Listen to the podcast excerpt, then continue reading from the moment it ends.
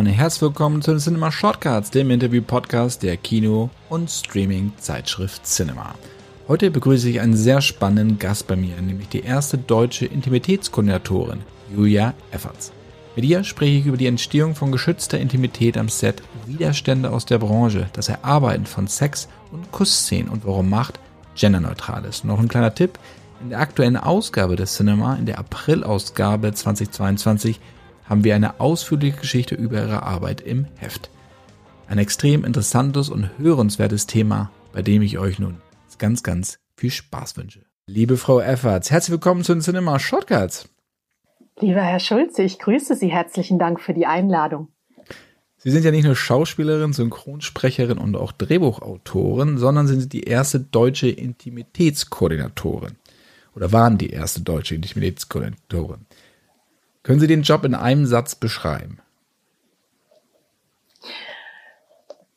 Bewegungsspezialistin für besondere Momente menschlicher Nähe. Oha. Das, wenn das spontan war und Sie die Frage noch nie gehört haben, dann bin ich sehr beeindruckt. Sowas ähnliches habe ich schon mal gehört. Äh, es gibt verschiedene Arten, wie man Intimitätskoordination beschreiben kann. Ähm, das wäre zum Beispiel einer. Ich könnte auch sagen, wie ein Stunt-Koordinator, nur für Liebesnackt, Kuss und Sexszenen. Wo lernt man diesen Job? Den lernt man aktuell vor allem im englischsprachigen Raum. Ich selber habe zwei Ausbildungen durchlaufen. Ich komme ja aus dem Schauspiel, bin Schauspielerin, kenne also die Schwierigkeit bei intimen Szenen, kenne das Schauspielhandwerk, weiß, wie komplex auch dieser Arbeitsprozess als Schauspieler ist und habe dann einmal in England, in London und einmal in Los Angeles äh, jeweils bei den Briten, bei den Amerikanern gelernt und mich in LA auch zertifizieren lassen und habe dann den Beruf eben 2019 nach Deutschland geholt, weil ich gesehen habe, hier gibt es nichts, wir brauchen was, wir müssen es besser machen. Ich wollte Veränderung schaffen, habe gesagt, okay, lasst uns mal drüber reden und lasst uns mal Standards schaffen. Gibt es da einen Unterschied bei den Briten und den Amerikanern? Ja, den gibt es, diesen Unterschied. Die Amerikaner sind schon etwas weiter, was ähm, ja, Standards betrifft. Ne? Die haben eine sehr starke Gewerkschaft, die SAG-AFTRA, und die hat nach dem Weinstein-Skandal, dem Weinstein-Prozess sehr schnell ähm, Fakten geschaffen durch, durch äh, Vorschriften, durch Standards, durch Nudity Riders, wie, also durch eine, eine, eine Handhabe, ne, wie so intime Szenen gedreht werden müssen. Die sind da sehr, sehr, sehr klar. Ähm, die Briten sind auch schon so in der Richtung. Da gibt es ja auch die Equity, die Gewerkschaft dort. Ähm, hier in Deutschland sind wir noch am Anfang der Diskussion, äh, was so Standards betrifft. Aber wie gesagt, ne, es geht so langsam seinen Weg hierzulande. Ich habe äh, unlängst mit Luise Heyer gesprochen, mit der Schauspielerin, und äh, sie hat mir gesagt, dass das Wichtigste für sie an einem Set sein muss, damit sie richtig gut ist, ein geschützter Raum. Also, dass sie das Gefühl haben muss, äh, dass sie niemandem A etwas beweisen muss vor der Kamera, also auch, dass äh, sie sich also vollkommen gehen lassen kann und keiner sie bewertet. Ähm, ist das auch etwas, was Sie in Ihrer Arbeit versuchen, den Schauspielern, Schauspielerinnen auch zu schaffen? Ja, absolut. Ähm, das würde ich quasi als Schauspielerin auch sofort so unterschreiben. Das würde ich auch so sagen. Das ist so wichtig, diesen geschützten Raum zu haben, innerhalb dessen man sich wirklich kreativ ähm, sicher entfalten kann. Als Intimitätskoordinatorin, genau, ähm, ich nenne das immer, ich ermächtige die Schauspieler, auch wenn das ein ganz blödes Wort ist. Mir geht es darum, wir müssen die, die Schauspieler komplett empowern, wie das so neudeutsch heißen würde. Das heißt, die Schauspieler sind quasi die Chefs äh, bei intimen Szenen. Und da haben wir einfach verschiedene Tools, die dafür sorgen, dass die ähm, Schauspieler ganz klar ihre Grenzen kommunizieren können, dass sie geschützt sind, dass sie abgesichert sind im Spiel, denn aus dieser Sicherheit heraus kommt die Freiheit im Spiel. Und das ähm, kann ich sowohl vor als auch hinter der Kamera so unterschreiben. Ähm, es braucht einen geschützten Raum, damit man frei ausspielen kann und dann wird auch die Szene gut. Haben Sie das, als Sie ähm, angefangen haben, auch in der Schauspielerei, sind das auch so Sachen, die Ihnen aufgefallen sind, wo Sie sich selber unwohl gefühlt haben, wo Sie auch damals schon gedacht haben, das muss sich ändern? Ich selber habe bisher immer Glück gehabt, wie ich sage, als Schauspielerin. Ich hatte immer unglaublich respektvolle und tolle Teams um mich, vor allem in der Regie. Ähm, was gut funktioniert, ist, wenn man einen Regisseur, eine Regisseurin hat, die einem wirklich diesen Rahmen geben und die einem auch vertrauen und die auf Augenhöhe mit einem sind. Was, was ich persönlich schwierig finde, ist, wenn es wenn sehr in, in so eine Kontrolle geht und wenn, wenn ein Regisseur, eine Regisseurin nicht wirklich ihre kreative Vision kommunizieren kann und wenn wir da kein klares Bild haben, keinen klaren Rahmen und wenn für mich auch nicht klar ist, ne, was, was wollen wir hier eigentlich erzählen? Ähm, und vor allem, wenn mein Handwerk nicht, nicht respektiert wird, das kann manchmal ein Problem sein, dass zum Beispiel, was ich persönlich als Schauspielerin gar nicht mag, ist, wenn man mir sagt, wie ich das zu spielen habe, weil das ist ja mein Job, das, ähm, das zu spielen und ich, ich muss vor allem das Warum wissen. Ich muss die Motivation kennen, die inneren Abläufe einer Figur. Ne? Warum, warum, was treibt die Figur an? Warum tickt sie so? Warum macht sie das so? Und Intimität zum Beispiel ist Storytelling. Intimität sagt, erzählt uns etwas über die Figur.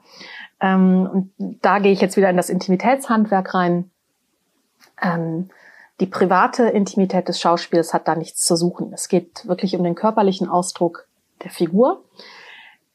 Wenn zwei Figuren miteinander schlafen, dann ist die Frage, wie schlafen sie miteinander? Zum Beispiel, um es mal so ganz plakativ zu sagen, im Drehbuch steht, sie schlafen miteinander. Frage, ja, wie machen sie das? Wie zeigt sich das körperlich? Was sind das für Positionen? Wie, wie, welche Töne hören wir. Das ist alles Figurenarbeit und das muss gearbeitet werden. Das hat nichts damit zu tun, wie der Schauspieler, die Schauspielerin privat sich ausdrückt in dem Bereich und hat da, das hat da nicht, äh, nichts zur Sache zu tun. Und das ist zum Beispiel so eine ganz klare Arbeit und eine klare Trennung, die wir da ähm, machen in der Intimitätsarbeit. Wenn man das Wort Intimität hört oder wenn viele das hören, dann kommt natürlich erst das Wort Sex in, äh, in, in, in den Kopf. Dabei ist Intimität ja so viel mehr. Also es gibt ja. Augenkontakt, angedeutete Bewegungen bzw. Verhaltensweisen, Schüchternheit, äh, Kokettieren, also all das, was Intimität ausmacht. Ist es dann auch so, wenn Sie das erste Mal ins Set kommen, dass Sie den Begriff Intimität neu definieren müssen, damit alle auch die gleiche Auffassung davon haben? Ich muss es nicht unbedingt neu definieren, weil sich das eigentlich auch schon in den Vorgesprächen herauskristallisiert, über was für eine Intimität wir hier in einer spezifischen Szene sprechen. Aber danke, dass Sie das gesagt haben. Intimität ist ein wunderbar breites Spektrum menschlichen Empfindens und menschlichen Handelns. Und das geht viel weiter als Sex. Und leider, leider ist es in unserer Sprache so, dass man mit Intimität meistens denkt Sex. Aber das ist so reduziert. Und wie Sie es schon sagten, Intimität ist Verbindung zwischen zwei Menschen. Das ist Berührung. Das geht über die Augen. Im Englischen wird das Intimacy gerne mit Intimacy äh, äh, gleichgesetzt oder auch umschrieben. Also das in mich hineinblicken oder ich blicke in den anderen Menschen hinein. Das ist ein ganz tiefes Erkennen des anderen. Ähm, und das ist eigentlich ein ganz tiefes, ja, wie sagt man, ein tiefes Bedürfnis von Menschen. Das ist auch so ein wichtiger Teil von uns, ne, von unserem Menschsein. Wir sind soziale Wesen und dazu gehört natürlich Sex, dazu gehört aber auch kuscheln, berühren, streicheln, küssen, ähm, umarmen. Ähm, also wirklich das gesamte Spektrum und Intimität, das ist mir auch immer wichtig zu sagen, das ist ja auch nicht nur zwischen zwei Liebenden in einem romantischen Sinne. Das kann ja auch ähm, im Arbeitsbereich, in der, innerhalb der Familie, ne, auch zwischen Familienmitgliedern ist, ist eine Intimität, ähm, weil Intimität bedeutet Vertrauen, ähm, wie gesagt, tiefe, tiefe Verbindung und das ist nicht nur körperlich, das ist seelisch, im Herzen, in den Gedanken. Und ich äh, bringe mal gern das Beispiel von ähm, historischen Filmen oder historischen Serien. Ähm, heute sind wir, leben wir in einer Gesellschaft, die, ich sag mal jetzt körperlich relativ befreit ist und wo Berührung auch nicht so stark kodifiziert ist. Aber 18. Jahrhundert beispielsweise, ne, da, da konnte man nicht so offen und frei mit dieser Körperlichkeit umgehen. Und wenn wir uns mal so historische Sachen angucken, ne, da wird ja ganz viel über den Blickkontakt ähm, erzählt. Da blicken sich zwei ähm, aus der Distanz irgendwie beim Ball oder beim beim Tee, bei der Teezeremonie oder wie auch immer das Setting ist. Und teilweise die dürfen sich gar nicht, ne, die dürfen sich auch nicht anfassen. Und dann dann wird, dann muss man das über den Blick erzählen. Und dann ist teilweise eine Berührung an der Hand ist dann schon das Maximum an dieser Verbindung. Und das aber das ist natürlich auch total schön. Muss man nur als arbeiten. Das, als Sie das Wort Intimacy äh, gesagt haben, habe ich gleich an den entsprechenden Film gedacht, der auch Intimacy heißt. Patrice Chéreau. Äh, mhm. ein englischer Film, den kann ich wirklich jedem nur empfehlen. Das ist eine Liebesgeschichte, die extrem ehrlich ist mit expliziten Sexszenen, wo Sex aber niemals zum Selbstzweck verkommt, sondern Sex so zeigt, wie er ist zwischen zwei Menschen, die sich lieb haben. Ähm, und das ist wirklich ein Film damals, weiß ich auch noch im Kino, der eigentlich genau das beschreibt, was Sie gerade gesagt haben. Also Blicke, in Arm nehmen, äh, zaghafte Annäherung. Also diese, diese Elemente sind in diesem Film eigentlich ähm, so wiederzufinden. Können Sie uns mal ein bisschen durch den Prozess des Vertrauengewinns nehmen? Weil Sie haben gerade gesagt, dass natürlich Intimität auch Vertrauen voraussetzt und in dem Fall ja auch Vertrauen zu Ihnen als hm. Koordinatorin, wenn Sie an ein Set gehen. Wie ist es, wenn Sie das erste Mal an ein Set von einer neuen Produktion kommen?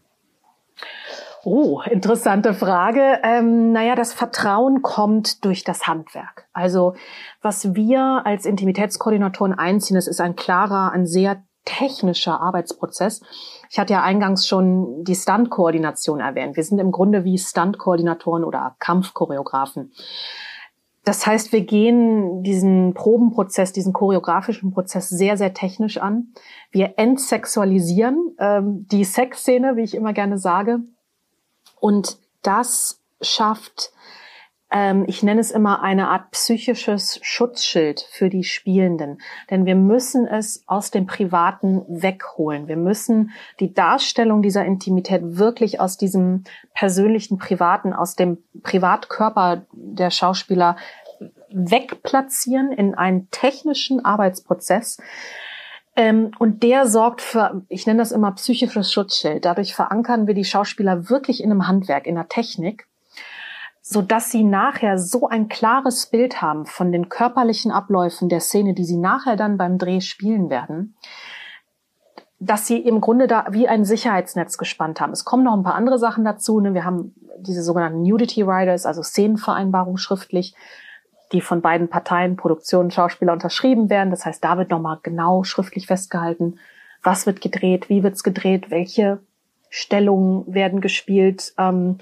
ist es einvernehmlich, nicht einvernehmlich? Welche Körperteile sind auf Kamera zu sehen? Wie viel Nacktheit sehen wir auf Kamera im Frame? Und äh, das sind verschiedene kleine, ähm, ja, Sicherheitsanker, nenne ich sie immer, die die Schauspieler so empowern und so absichern, dass sie dann nachher im Take sehr frei im Sinne der Figur und im Sinne des Storytellings ähm, spielen können. Und zu Ihrer Frage, wie baue ich Vertrauen auf? Ähm, in dem Sinne, ich muss einen gewissen Abstand wahren zu den Schauspielern, auch zur Regie, denn ich bin eine neutrale Drittpartei, wie ich das immer nenne. Ähm, ich würde auch niemals etwas demonstrieren und ich würde auch niemals die Schauspieler anfassen. Das machen die Stunt-Koordinatoren, die Kampfleute, die machen es anders. Die müssen manchmal den Schwertarm führen oder die müssen auch mal was demonstrieren, damit sie es einfach ähm, erklären können. Wir halten immer so einen Abstand und das Vertrauen kommt aus der Technik. Das kommt wirklich aus diesem sehr technischen Ablauf. Ähm, und der macht es so safe und so entsexualisiert, dass die Schauspieler einfach wissen, okay, ich weiß genau, was passiert ich weiß, warum meine Figur sich so körperlich sexuell ausdrückt, ähm, wie sie es tut. Und im Grunde jeden Moment weiß ich genau, was passiert. Und das führt am Ende dazu, dass die Schauspieler da sehr, sehr sicher sind. Und das würde ich vielleicht so mit diesem Begriff Vertrauen umschreiben.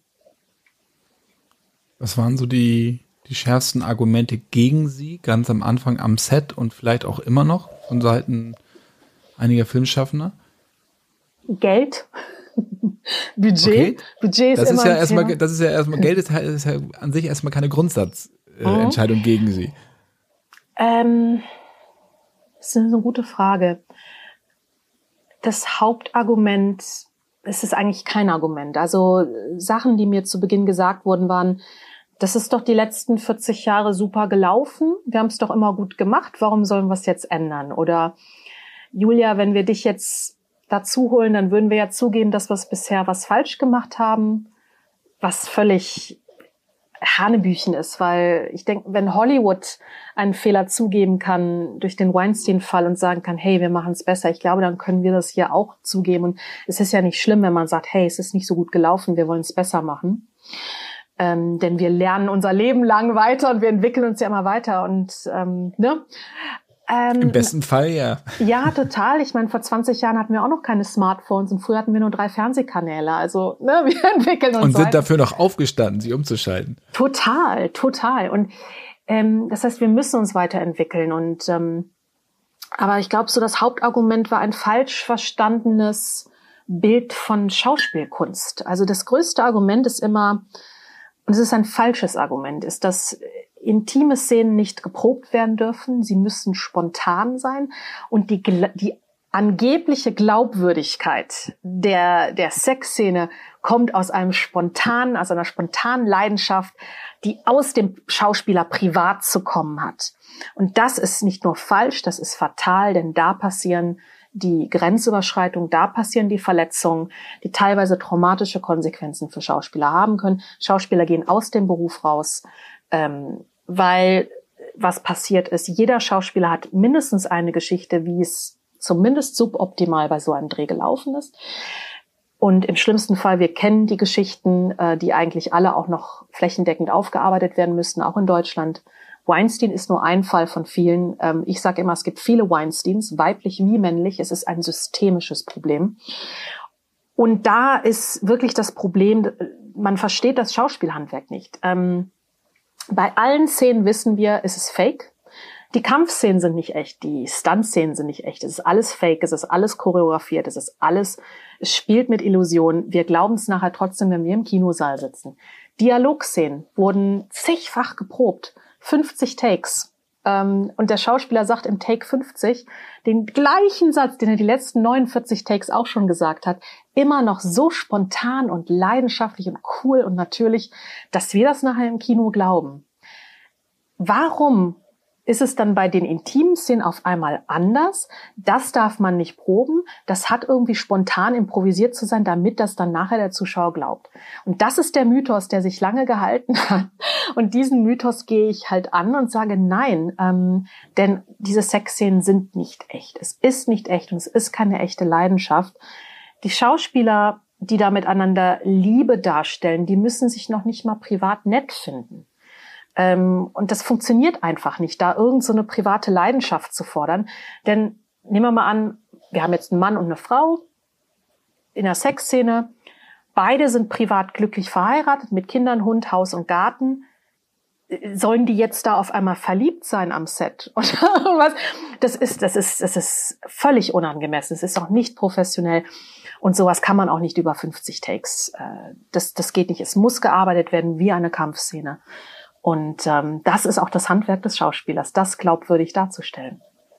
Aber woher glauben Sie, kommt dieser Unterschied? Warum wurde in der Branche schon so lange der Unterschied gemacht zwischen, wie Sie sagen, Stunt und Dialogszenen zum Beispiel, ist geprobte, aber eine Szene mit, mit Sex, mit Liebe sollte doch bitte auch spontan sein und man soll sich doch bitte fallen lassen? Das ist eine super Frage, die habe ich mir auch schon gestellt. Ähm, ich kann auch nur vermuten, beziehungsweise ich, ich gucke halt, was ich da so sehe in der Filmgeschichte. Und was man natürlich mitbekommt, ist, dass ähm, gerade bei so intimen Szenen, dass die gerne mal auch zum Zwecke der Promotion verwendet wurden. Also wenn man manchmal so googelt, ne, gab es auch mal echte Szenen. Natürlich gibt's dann so diese Diskussionen, Mensch, war das denn echt und so, boah, das sieht so heiß. Wilde Orchidee zum Beispiel. Ja. Ne, und war das jetzt, und klar, das ist fragt man sich, vielleicht ist das dann auch so ein Marketing-Ding. Ähm, vielleicht hat es auch was mit Zensuren, Moralvorstellungen zu tun, dass man da einfach diesen, dieses Knistern irgendwie auch noch verwendet, um den Film zu, zu, zu pushen.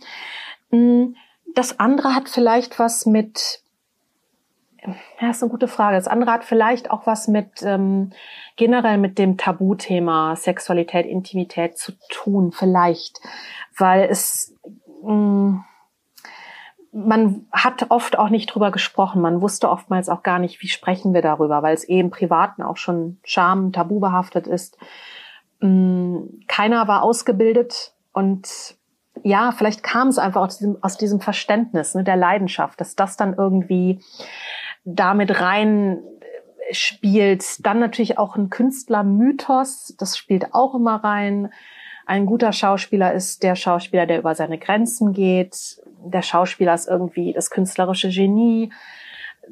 Ne, ich kann auch nur vermuten, was es war. Man müsste es eigentlich mal äh, wissenschaftlich aufarbeiten und vielleicht sich auch mal die Filmgeschichte angucken, ne? von, von Liebes, Nackt und Sexszenen. Da dreht einem sich der Magen um. Ich meine, berühmtestes Beispiel ja. ist natürlich letzte Tango von Paris mit Marlon Brando ähm, und äh, von Bertol ja. Bertolucci, der Film.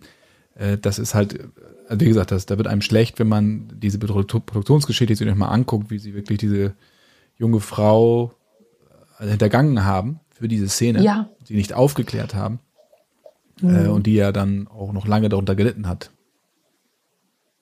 Ja, also ähm, Maria Schneider, die, die wurde ihres Lebens nicht mehr froh. Die ist ja auch recht früh verstorben und ich habe irgendwann auch mal gelesen in einer Biografie von ihr, dass sie wirklich jahrelang später noch auf der Straße angepöbelt wurde, weil der Film natürlich ein Skandal war und sie wurde richtig, also das, es war wirklich nicht gut. Und das ist übrigens ein klassisches Beispiel für einen Regisseur, Bertolucci in diesem Fall, der eben das Schauspielhandwerk nicht verstanden hat, der, der die echte, also der wollte, der hat sie überrumpelt, weil er meinte, er bräuchte hier eine echte Reaktion mit echten Gefühlen, echten Tränen der, der, des, der Privatperson. Und das ist Missbrauch. Und er hat ganz klar seine Position missbraucht und das ist unentschuldbar. Also das ist und er hat es in einem Interview irgendwann kurz vor seinem Tod auch nochmal gerechtfertigt. So nach ja, ist irgendwie dumm gelaufen, aber damit die Kunst, also ne, der Zweck heiligt die Mittel sozusagen, damit die Kunst, damit wir was erreichen in der Kunst, muss sie komplett frei sein. Also im Grunde,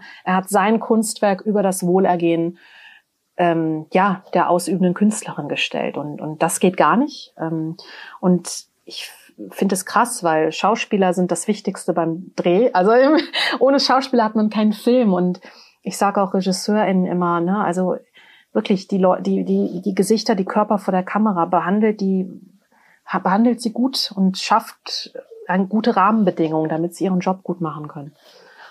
Wo Sie sagen, äh, alles ist für die Kunst oder alles für die Kunst, es hört sich für mich immer sehr nach Theater an. Ist dieses beim Theater verbreiteter, diese Auffassung, als zum Beispiel im Fernsehen und im Kino? Hm ja, ich, unter Vorbehalt würde ich sagen, es ist eine anders gelagerte Mentalität, was ich oft von, ich meine, ich kann natürlich jetzt nicht flächendeckend für die gesamte Theaterbranche sprechen, weil, weil ich die Daten nicht habe. Aber das, was, wenn ich mit Theaterschauspielenden spreche, dann merke ich, dass die teilweise sehr abgehärtet sind. Also das scheint ein Thema zu sein. Und ich habe mal äh, ein Vorgespräch mit einem gestandenen Theaterschauspieler geführt, äh, den ich eben bei einem Dreh betreut habe bei einer Szene. Und meine erste Frage an Schauspieler ist immer, was brauchst du, damit du, damit es dir gut geht bei dem Dreh, damit du deinen Job gut machen kannst? Und dann gab es eine Pause und dann sagte er, wow, ähm, das hat mich, glaube ich, noch nie jemand gefragt. Und er war auch so, weißt du, Julia, ich komme vom Theater, also ich habe eh schon alles gesehen und ähm, aber danke, dass du fragst. Und das höre ich ganz oft, dass gerade Theaterschauspieler sagen, ach du, äh, weißt du, früher, wir haben eh, es anything goes und wir haben auch alles gemacht und da haben wir gar nicht drüber gesprochen. Ne? Das, das Theater ist halt Theater und dann macht man das, aber ähm, was ich schön finde, ist, dass gerade auch Theaterschauspieler sehr offen sind für die Intimitätskoordination. Die finden es toll und und selbst wenn die sagen, hey, ich bin abgehärtet, ähm, trotzdem sagen, ich finde das wichtig und ich, die sind offen, anders zu arbeiten und das finde ich toll. Stoßen Sie noch manchmal bei Schauspieler oder Schauspielerinnen auf Ablehnung, dass die sagen, ich brauche das nicht? Ja, ja, natürlich. Hm, ich glaube, was ich manchmal spüre, ist, es, es kommt aus einer Schutzhaltung heraus, weil eben Schauspieler so lange allein gelassen wurden. Und was ich bei manchen spüre, mh, hm, tendenziell ein bisschen mehr bei männlichen Schauspielern, da ist so eine, mh, hm, ja, so eine Art Stärke, die, glaube ich, gezeigt werden muss, so nach dem Motto, ich, bei mir ist eh alles fein und ja, ja, ich hab, ne, ich kriege ich schon hin und Hauptsache, und viele männliche Kollegen sind eigentlich auch ganz toll, weil die sagen, Hauptsache meiner Kollegin geht's gut, Hauptsache der Frau geht's gut. Und das finde ich total äh, wunderbar. Ähm, und diese erzählen mir oft, dass sie auch die Kolleginnen meistens dann fragen, ne, wo darf ich denn bei dir anfassen? Und du sagst mir, ne, du sagst, wenn ich stoppen soll. Finde ich bezaubernd. Gleichzeitig sage ich ja. Das ist super, dass du das machst, aber wer schützt dich? Auch als Mann hast du Grenzen Auch als Mann brauchst du diesen geschützten Raum. Und ähm, das ist etwas, was ich oft von den Männern höre, dass sie sich verpflichtet fühlen, eben andere zu schützen, aber sie sind komplett alleingelassen und das, das geht halt auch nicht. Ähm, also diese Schutzhaltung, die, die erlebe ich ganz oft. Mm, ja, also aber ich sage mal so, wenn Sie dann einmal mit mir gearbeitet haben, also Sie, Sie merken das recht schnell, dass diese Arbeitsweise gut funktioniert und dass Sie vor allem mehr aus der Szene rausholen können, weil das ist so wichtig. Der Arbeitsschutz ist das eine, aber wir müssen überhaupt mal diese intimen Szenen in die Tiefe arbeiten. Und das ist mir so wichtig, weil wenn man die so improvisiert und einen Take und irgendwie irgendwas da macht und die Kamera läuft mit, das kann nichts werden. Sorry. Und Intimitätskoordination macht die Szenen einfach besser, weil sie viel klarer werden. Und Beispiel der Kuss. Ja, ist ja nur ein Kuss. Nee, das ist nicht nur ein Kuss. Kuss ist so subtil und so fein und so nuanciert und da kann man richtig, da kann man eine Zwei-Stunden-Probe draus machen und das wirklich so toll arbeiten, dass am Ende die Zuschauer hin und weg sind bei dem Kuss. Also ja, da geht noch so viel. Aber sie brauchen ja beide, damit sie mit ihnen arbeiten können. Das heißt, wenn einer ablehnend dem Ganzen gegenübersteht, dann können sie ihre Arbeit ja eigentlich gar nicht aufnehmen.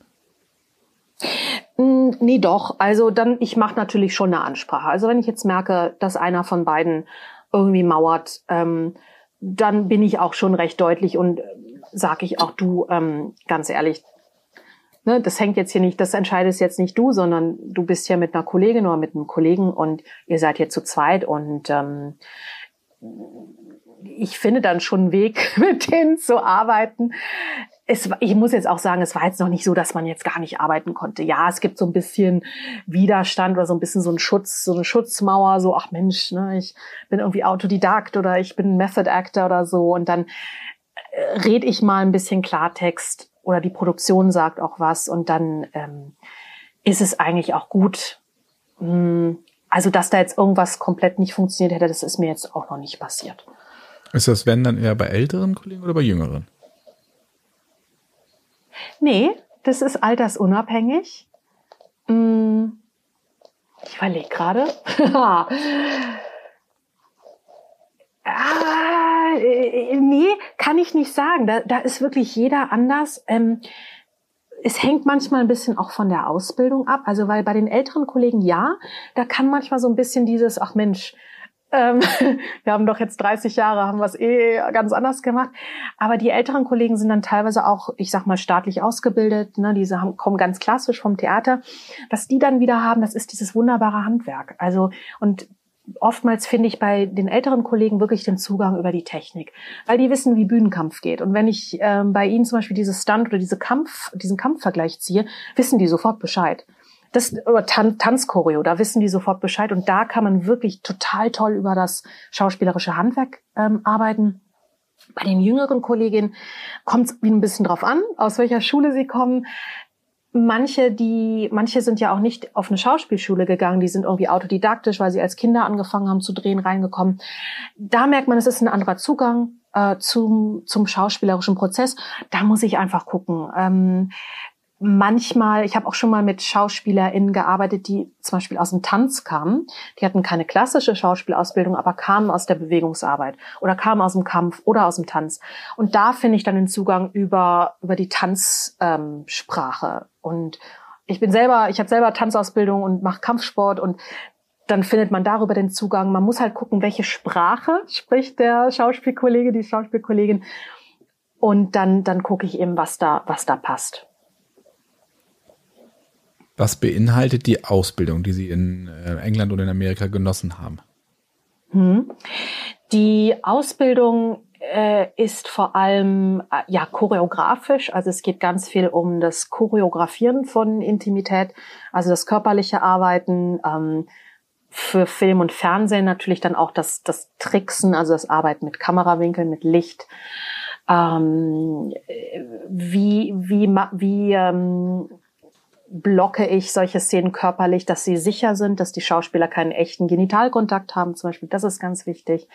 Was für Intimbedeckung verwenden wir? Was für Barrieren? Wir nennen das äh, Barrieren, Barriers. Ähm, Da haben wir verschiedene Tricks. Dann natürlich auch ganz viel Papierkram, wie ich das immer nenne. Wir sind KoordinatorInnen, das heißt, die Prep, unsere Vorbereitung ist so das Herzstück. Was sind die Gespräche, die wir führen müssen? Mit wem führen wir die Gespräche? Welche ähm, Schrift, welche Dokumente gehören dazu? Der Nudity Rider, wie sieht der aus? Was muss da rein? Mm, ja, wie arbeite ich mit Regie? Wie arbeite ich mit Schauspielern? Genau, und ganz, ganz viel Bewegungsarbeit. Und am, und letztlich nach der Ausbildung, das ist so der Grundstein, danach muss man wirklich ans Set. Also Intimitätskoordination, gut wird man durch die Arbeit am Set. Also auch psychologische Kurse gehören auch damit zu, mentale Stärke, erstmal für sich mhm. selber, aber auch natürlich, um diese Stärke dann auch vermitteln zu können. Ja, äh, wichtig ist, wir sind keine PsychologInnen, wir sind auch keine, ich sag mal, Therapeutin oder Sexualtherapeutin. Das ist eine ganz andere Geschichte, weil ich manchmal Intimacy Coach genannt werde. Und da äh, muss ich leider immer korrigieren. Wir sind keine Coaches. Es gibt den Beruf, Intimitätscoach. Das sind aber Leute, die wirklich im Bereich Psychotherapie, Paartherapie, Sexualtherapie arbeiten mit Privatpaaren. Also das gehört in den Privatbereich. Da gehe ich hin, wenn ich irgendwie Probleme in meiner Partnerschaft habe.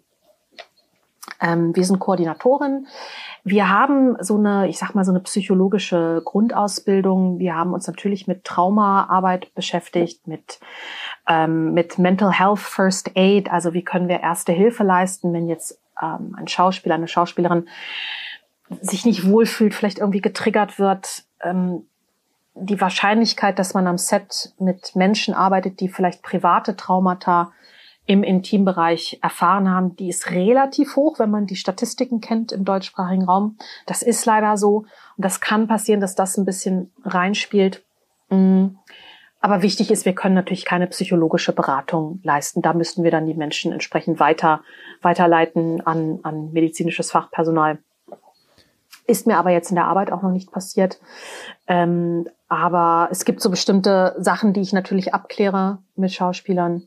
Dann müssen wir natürlich auch wissen, wie funktionieren die, die Machthierarchien am Set, wie, wie können wir auch intervenieren, wenn wir irgendwie sehen, dass was nicht ganz okay ist. Mm, ja, Antirassismus-Training, LGBTQIA-Plus-Training, also Diversität. Ähm, und ähm, ja, das ist so das äh, ja, das Qualifizierungsspektrum, würde ich sagen. Wenn Sie jetzt so die Filme der letzten vier, fünf Jahre, wenn Sie sich da welche angucken, können Sie unterscheiden, wo ein, eine Intimitätskoordinatorin oder Koordinator am Set war oder nicht, wenn Sie sich die Szenen anschauen?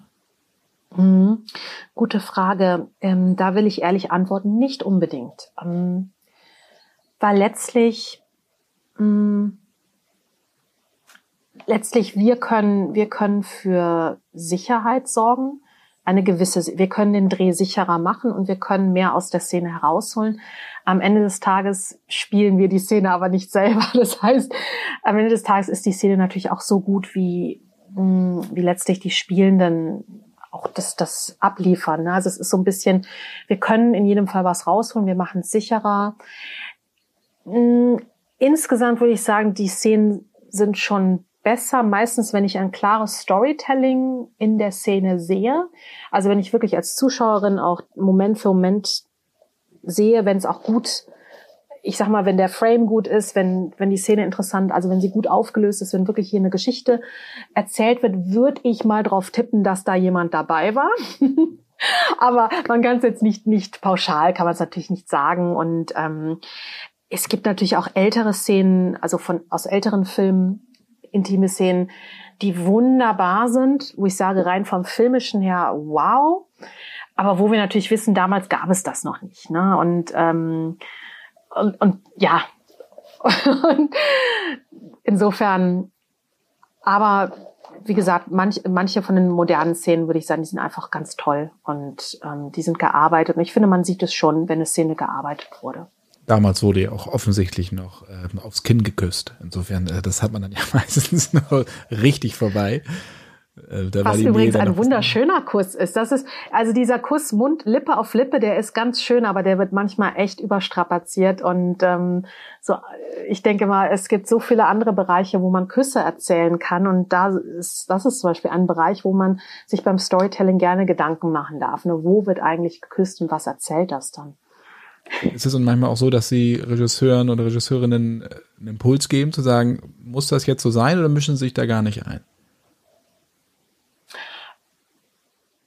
Also, dass ich sage, muss das jetzt sein? Ja, also wenn Sie, wie Sie es gerade gesagt haben, also man, man muss nicht immer Mund auf Mund küssen. Ein Kuss auf die Wange kann genauso viel Intimität versprühen und vielleicht sogar noch mehr, weil er noch irgendwie inniger ist, ähm, dass man dann sagt, wäre das auch eine Möglichkeit? Zum Beispiel, oder halten Sie sich dazu? Ja. Nee, nee, nee, absolut. Also ähm, das fängt ja an, ich lese als erstes das Drehbuch und dann habe ich mein äh, äh Szenengespräch mit der Regie und das sind natürlich Fragen, die ich der Regie stelle. Ich frage natürlich immer, was, was siehst du für Stellungen, was siehst du für Berührungen? Und klar frage ich natürlich immer, siehst du das vor allem am Kopf, siehst du es im Gesicht? Ähm, was hältst du von, ne, siehst du die Küsse Lippe auf Lippe oder sie, und eigentlich ist die Regie auch immer total dankbar und happy, ähm, wenn ich da so ein bisschen dieses Spektrum aufmache, ähm, weil wir natürlich alle auch so ein bisschen unsere, ja unsere Vorstellung haben. Ne? Also bei Kuss denken immer alle mal ja Mund auf Mund und äh, ich bin dann diejenige, die versucht, das einfach aufzufächern, zu gucken, okay, ja, ist es Mund auf Mund? Wenn ja, super. Ähm, was willst du erzählen? Was ist dein Storytelling? Oder ist es vielleicht ähm, Lippe auf Hals oder ist es irgendwie Lippe am Schlüsselbein? Und ähm, viele Regisseure sind total happy, wenn sie auch mal neue Bilder für sich finden können. Die wollen ja auch nicht das erzählen, was man schon hunderttausend Mal erzählt hat, ähm, es muss halt für die Geschichte passen. Man denkt ja immer, wenn man an eine Produktion denkt und äh, wo Schauspieler, Schauspielerinnen sich unwohl fühlen, dass ein Mann dafür verantwortlich ist. Bei Männern ist das Machtgefüge natürlich auch durch die ähm, Jahre zuvor, da, dass sich da so aufgebaut hat, äh, klar, ja, da gibt es äh, diverse Beispiele, mhm. aber dass auch bei Frauen große Überzeugungsarbeit geleistet werden muss, damit sie in ihrer Funktion äh, auch an den Set kommen können.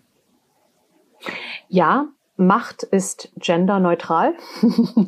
Macht kann ausgeübt werden von allen Geschlechtern und ähm, ich, ja, und Machtmissbrauch ist auch letztlich genderneutral. Natürlich gibt es bestimmte mh, mm, bestimmte Strukturen, äh, gerade im Film- und Fernsehbereich, die ähm, historisch Männer begünstigt haben und rein statistisch gesehen ist natürlich das Gewicht eher dann dort. Aber ähm, ich, ja, Machtmissbrauch ist, ist genderneutral. Ich habe es ja auch eingangs gesagt, äh, Weinstein, es gibt viele Weinsteins, weiblich wie männlich.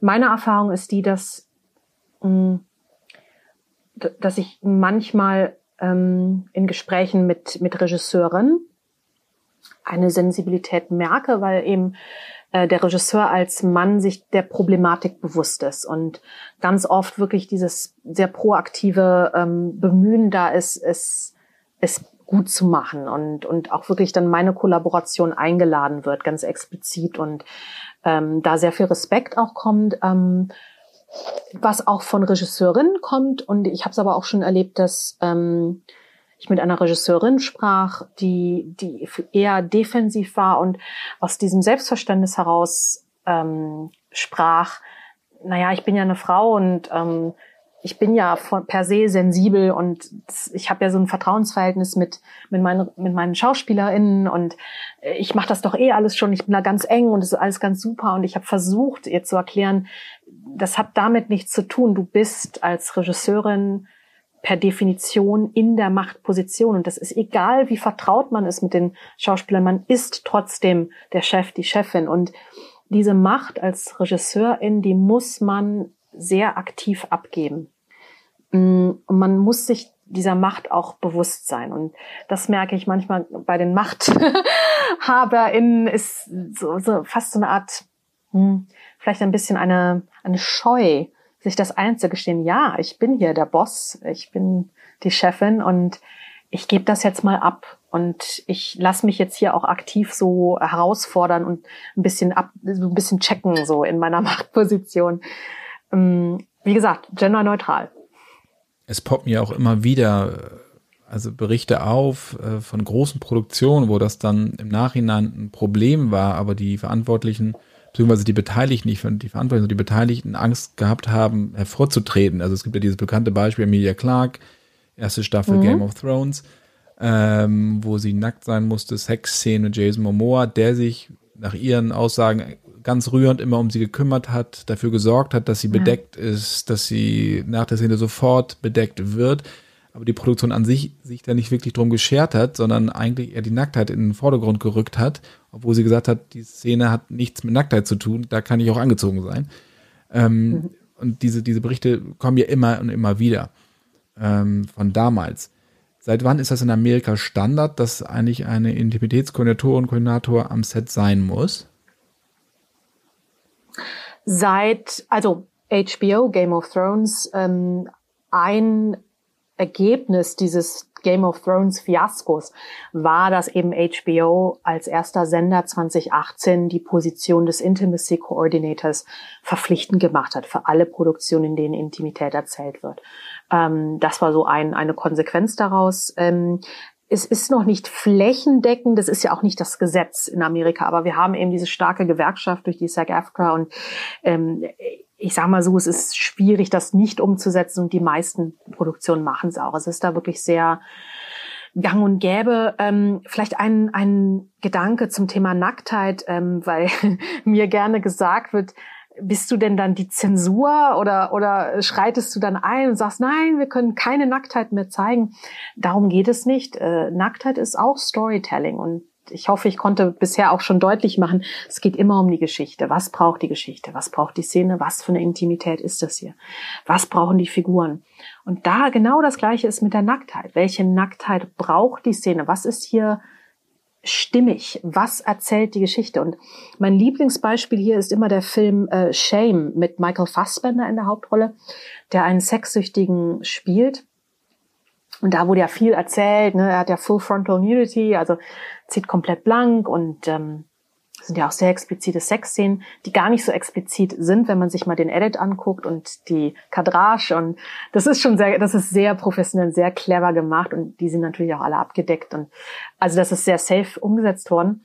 Aber zu seiner Nacktheit, das ist, das macht vom Storytelling total Sinn, weil die Figur wirklich im, im die ist nackt. Die ist wirklich, das ist eine emotionale Nacktheit und eine Traurigkeit. Und das für mich wird es in diesem Film durch eben durch diese komplette ähm, Exposure, durch diese Unbedecktheit ähm, des Körpers auch sehr in dieser Rohheit wahnsinnig gut transportiert. Das finde ich ist ein tolles Beispiel für Nacktheit im Sinne des Storytellings. Mm. Und genau, und wenn es eben keinen Sinn macht, dann macht es keinen Sinn und dann, ja, und ich sag mal so, Nacktheit wenn es dem Storytelling nicht dient, ich persönlich, ist, dann ist es auch nicht interessant. Also ähm, ich, ich persönlich, das finde Intimität, wo, wo Nacktheit auch sehr sparsam verwendet wird, das ist fast noch interessanter, meist, weil viel mehr im Kopfkino auch, also viel mehr, ähm, ich finde es viel kunstvoller fast. Also es ist noch interessanter, weil letztlich, wie gesagt, Intimität, das ist hier, das ist die Verbindung zwischen den beiden Figuren. Wir wollen ja sehen, was zwischen den Figuren passiert. Und bei Nacktheit ist die Gefahr einfach immer groß, dass das auch einen so ein bisschen rausholt aus dem Eigentlichen, was da zwischen den beiden Figuren passiert. Mm. Und ähm, ja, und man muss einfach, man, wie gesagt, man muss es arbeiten, man muss sich, man muss in diesen kreativen Prozess gehen uns Klarheit haben, was, wie erzählen wir das? Ganz kurz noch die äh, Abkürzung SAG-AFTRA würde ich nur ganz kurz ähm, auflösen wollen, für alle, die damit nicht so vertraut sind. Also die, die SAG, also SAG, ist die Screen Actors Guild, also die Gewerkschaft der Schauspieler und Schauspielerinnen. Und das AFTRA steht für American Federation of Television and Radio Artists. Das nur so nochmal der Vollständigkeit halber. Mhm. Ähm, haben Sie das Gefühl, dass durch Ihre Arbeit sich die Verhältnisse auch in der Branche sowohl national als auch international verändert haben? Wie meinen Sie das? Also, dass, das dass das Bewusstsein auch sich mehr und mehr einschleicht, dass es nicht nur ein Nischendasein fristet, sondern dass es auch wirklich die großen Produktionen ob es in Deutschland ist. In Amerika haben sie gesagt, ist es so, ähm, dass sie da extrem Wert drauf legen. In England, dass es mhm. da auch immer mehr wird, aber dass auch in Deutschland große Studiofilme, die Studios, die wir hier haben, die großen, ähm, dass die da auch wirklich besonderen Wert drauf legen mittlerweile. Mm, Im englischsprachigen Raum in jedem Fall. Hier in Deutschland, ich sag mal, sind wir auf dem Weg dahin. Ähm, es wird immer mehr angefragt, was sehr schön ist.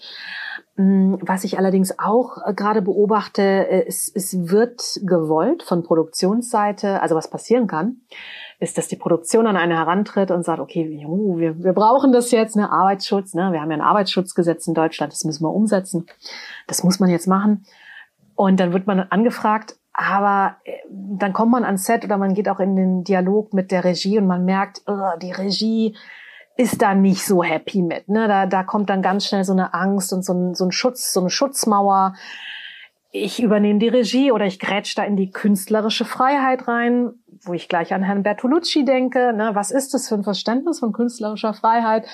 Oder auch so ein, so ein fehlendes Verständnis, was macht ein Intimacy Coordinator? Ne? Und ist das dann die Zensur oder mh, hm, so? Da, das ist so ein bisschen das, das Spannungsverhältnis, in dem sich unser Beruf hier in Deutschland noch gerade befindet. Ähm, wie gesagt, einerseits wird's gewollt und wie gesagt, die, die Arbeit macht total Spaß und bei den meisten Produktionen ist das super. Aber man stellt eben auch fest, dass vereinzelt dann doch so Widerstände sind, teilweise auch bei der Kamera, also teilweise auch bei anderen Crewmitgliedern, die eben die guten alten Zeiten noch kennen oder die einfach das ich hatte auch mal eine Kamerafrau, die, die mir ganz offen gesagt hat, du, ganz ehrlich, ich weiß nicht, was du hier sollst, weil seit 30 Jahren machen wir das so, das ist Kunst und wenn die Schauspieler nicht privat wissen, wie das geht mit dem Sex, dann weiß ich auch nicht, ne? Hatte ich auch schon mal. Ja. Können Sie das so ein bisschen, äh, da, ja, ja. tragisch. Ähm, können Sie so ein bisschen eine Prozentzahl sagen, wenn wir sagen, jetzt es werden zehn Filme in Deutschland pro Jahr produziert, wie viel davon haben einen, einen Koordinator am Set? Kann ich nicht sagen. Da fehlt mir die Info. Ich weiß, also ich war ja die erste, ich habe das hier nach Deutschland geholt. Mittlerweile habe ich ähm, zwei ähm, aus, frisch ausgebildete Kollegen hier in Berlin. Ähm, ähm, und das sind so die zwei, die ich kenne. Und mittlerweile ähm, komme ich auch so ein bisschen an die Kapazitätsgrenzen, dass man, ich habe auch eine sehr tolle äh, Kollegin in Dänemark, die die erste Intimacy Coordinator in Dänemark ist, die mit mir gleichzeitig Ausbildung gemacht hat, die bilingual ist. Das heißt, wir, wir koordinieren gerade zusammen ein deutschsprachiges Projekt, weil sie eben auch fließend Deutsch spricht. Und das heißt, wir arbeiten manchmal auch in Teams. Ähm, wenn das Projekt sehr groß ist oder wenn ich nicht alle Termine wahrnehmen kann, dann guckt man eben, dass ein Kollege, eine Kollegin die anderen Termine covert und ja, also so langsam expandieren wir. Der, Ihr Beruf ist ja nicht geschützt, wenn ich richtig informiert bin. Das heißt, eigentlich kann sich jeder Intimitätskoordinator nennen, ans Set gehen und Unheil anrichten. Ist das richtig? Ja, leider. Das ist ein großes Problem. Wir haben in Europa eine Berufsvereinigung, das ist die Intimacy uh, Practitioners Guild of Europe, IPG das Thema Qualitätsmanagement, Ausbildungsstandards ist ein Riesenthema in unserer Community. Wir sind weltweit, wir, die wir ausgebildet und zertifiziert sind, wir sind gut vernetzt. Leider, leider äh, höre ich immer wieder von sogenannten Quereinsteigern, die als Schauspielcoaches arbeiten und dann so quereinsteigen oder teilweise als Paartherapeuten oder ne, aus, ne, aus so verschiedenen Bereichen kommen wie die meisten künstlerischen Berufe, Schauspiel, Journalist etc. etc. sind, ist es eben keine geschützte Berufsbezeichnung. Wir versuchen von Seiten unserer Berufsvereinigung klar zu kommunizieren, das ist die Ausbildung, die man haben sollte, das sind die Qualifizierungen. Es ist kein Beruf für Quereinsteiger, dafür ist er zu komplex und auch zu anspruchsvoll. Also man sollte wirklich dieses Wissen mitbringen, sei es als Schauspieler, ähm, sei es als Stuntperson, aus der Bewegungsarbeit kommt, aus der Regie kommt. Man muss wissen, wie schauspielerische Prozesse funktionieren. Man muss wissen, wie ein Set funktioniert. Hm. Weil wenn ich ans Set komme, dann kann ich jetzt nicht noch irgendwie jemand fragen, äh, wie, wie funktioniert das denn? Ich muss, also es ist eigentlich was für Profis, ne, die entsprechend sich ausbilden lassen. Wichtig, vielleicht auch noch ein Punkt, ist, dass, dass es eine eigenständige Position ist. Was ich leider auch immer wieder höre, ist, dass Produktionen versuchen, den Intimacy Coordinator irgendwie bei einer anderen Position so anzudocken. Also dann bekomme ich so Anfragen, hey Julia, wir haben irgendwie keine Kohle oder keine Ahnung, kannst du unseren Schauspielcoach vielleicht über Zoom coachen und dann macht der das noch mit. Ne? Und das, das geht nicht, weil da haben wir einen Interessenskonflikt. Oder kannst du die erste Regieassistenz coachen? Und dann macht die das mit Nein, denn die Regieassistenz ist nicht neutral, die ist der Regie verpflichtet, richtig so. Wir müssen neutral sein, wir sind eine eigenständige Position und die muss budgetiert werden und besetzt werden mit einer Person, die ausgebildet ist und die weiß, was sie da macht. Ist ja so, dass gerade, auch Sie haben England ja auch angesprochen, dass äh, da das auch einen ganz anderen Stellenwert hat, genauso wie in Amerika. Es gibt ja dieses, auch dieses Beispiel von Michaela Cole, ähm, I May, May Destroy You, ihre sehr bekannte Serie, sehr intim, sehr tragisch, sehr, sehr bitter. Mhm. Ähm, und da hat sie bei der BAFTA-Verleihung auch Ita O'Brien gedankt für ihre Arbeit als Koordinatorin. Ähm, auch wenn wir die, die Abspende uns angucken, ist es selten, dass man da wirklich einen Credit sieht. Ist das ein, für Sie dann auch natürlich ein Problem, dass Sie sagen, ja, also das muss schon gewürdigt werden, weil ohne uns würde die Szene anders aussehen?